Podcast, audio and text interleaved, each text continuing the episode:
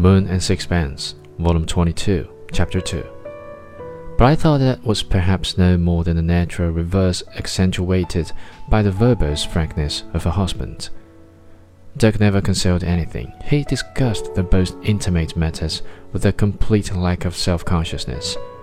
Sometimes he embarrassed his wife, and the only time I saw her put out of countenance was when he insisted on telling me that he had taken a purge, and went into somewhat realistic details on the subject.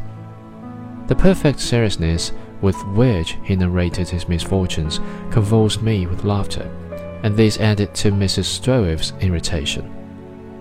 You seem to like making a fool of yourself, she said. His round eyes grew rounder still, and his brow puckered in dismay, and he saw that she was angry. Sweetheart, have I vexed you?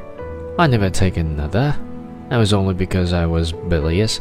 I led a sedentary life. I don't take enough exercise for three days. I hadn't. For goodness sake, hold your tongue, she interrupted, tears of annoyance in her eyes. His face fell, and he pouted his lips like a scolded child. He gave me a look of appeal so that I might put things right, but unable to control myself, I shook with helpless laughter. We went one day to the picture dealer in whose shop Stroeve thought he could show me at least two or three of Strickland's pictures, but when we arrived, were told that Strickland himself had taken them away. The dealer did not know why.